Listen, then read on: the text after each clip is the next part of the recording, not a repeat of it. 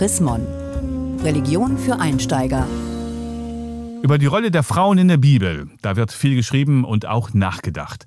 Allein zahlenmäßig haben es die Frauen gegen die Männer sehr schwer. Und wo sie mal ganz prominent vorkommen, da werden sie kurze Zeit später schon wieder zurechtgestutzt.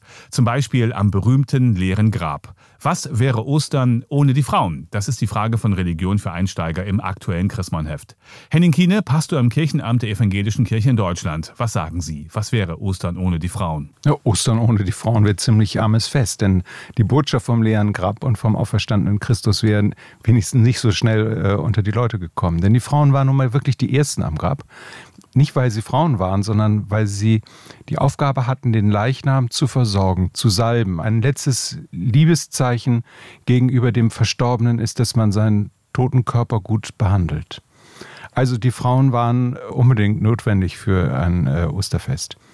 Aber da ist noch eine zweite Schicht drunter. Also die Frauen sind ja auch im Neuen Testament noch nicht so anerkannt und noch nicht so gleichberechtigt, wie wir das eigentlich aus der Gegenwart erwarten und es ja auch seit vielen Jahrzehnten gewöhnt sind. Eigentlich hatten Frauen gar nicht so richtig das Zeugenrecht. Also was eine Frau gesagt hat, galt nicht unbedingt als bezeugt. Und so hat der auferstandene Jesus äh, die Frauen dadurch aufgewertet, sozusagen, dass er sie zu den ersten Zeuginnen gemacht hat. Später im Neuen Testament, im Korintherbrief, da werden die Frauen plötzlich unterschlagen. Was ist da passiert? Das Weib schweige in der Gemeinde. Welch ein Abstieg, der so früh passiert ist.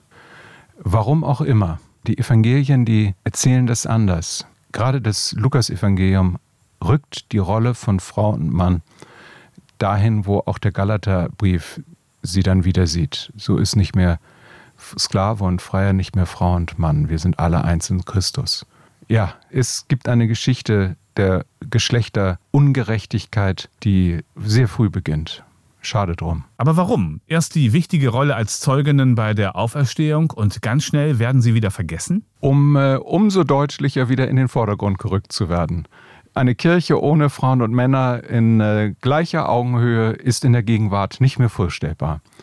Insofern äh, kann man natürlich jetzt über viele Jahre und über Jahrhunderte der Ungleichheit, der Unwucht äh, sprechen. Aber man muss immer dazu sagen, was wir in der Gegenwart erreicht haben, ist äh, immerhin eine gesellschaftliche Diskussion, die wir in den vergangenen Jahrzehnten abgeschlossen haben, bei der man im Grunde genommen da angekommen ist, wo wir heute sind, in einer freien und offenen Gesellschaft.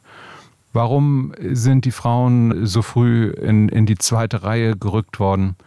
Äh, hilft es uns weiter, wenn wir das heute versuchen wollten zu erklären? Eher nicht. Allerdings gibt es ja immer noch Gemeinden, die so ihre Schwierigkeiten mit Frauen haben. In Bremen zum Beispiel die Martini-Gemeinde, die Frauen nicht auf die Kanzel lässt. Aber in der Nachbargemeinde ist es ja schon kein Thema mehr.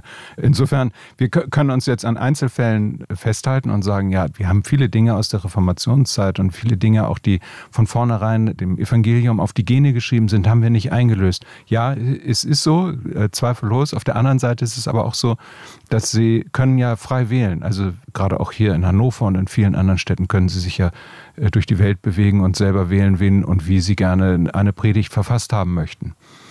Ich glaube, dass es ja einen großen Durchbruch gegeben hat mit der Wahl und der Besetzung von leitenden Ämtern in unserer Kirche durch Frauen in den 80er und den 90er Jahren und dass wirklich ernsthaft heute keiner mehr dahinter zurück möchte. Auch diejenigen, die anders predigen. Ich glaube nicht, dass sie es wirklich ernsthaft wollen. Vielen Dank, Henning Kiene, Pastor im Kirchenamt der EKD in Hannover zur Chrismon-Frage.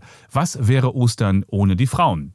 Haben Sie Fragen oder Anregungen? Dann schreiben Sie uns unter leserbriefe.chrismon.de. Mehr Informationen unter www.chrismon.de